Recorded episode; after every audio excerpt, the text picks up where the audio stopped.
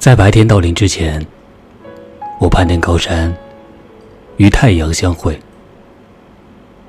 在半山腰上，一池高山冷水从石丛中倾泻而下，流向慵懒多梦的山谷，为初升的云朵歌唱。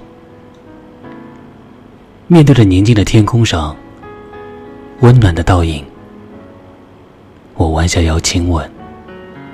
一个嫩草上的露珠，很快我就感到内疚。我做了些什么？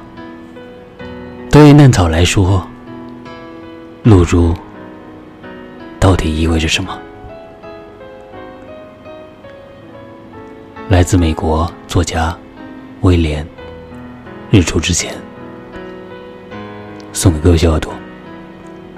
我是童谋。感谢聆听。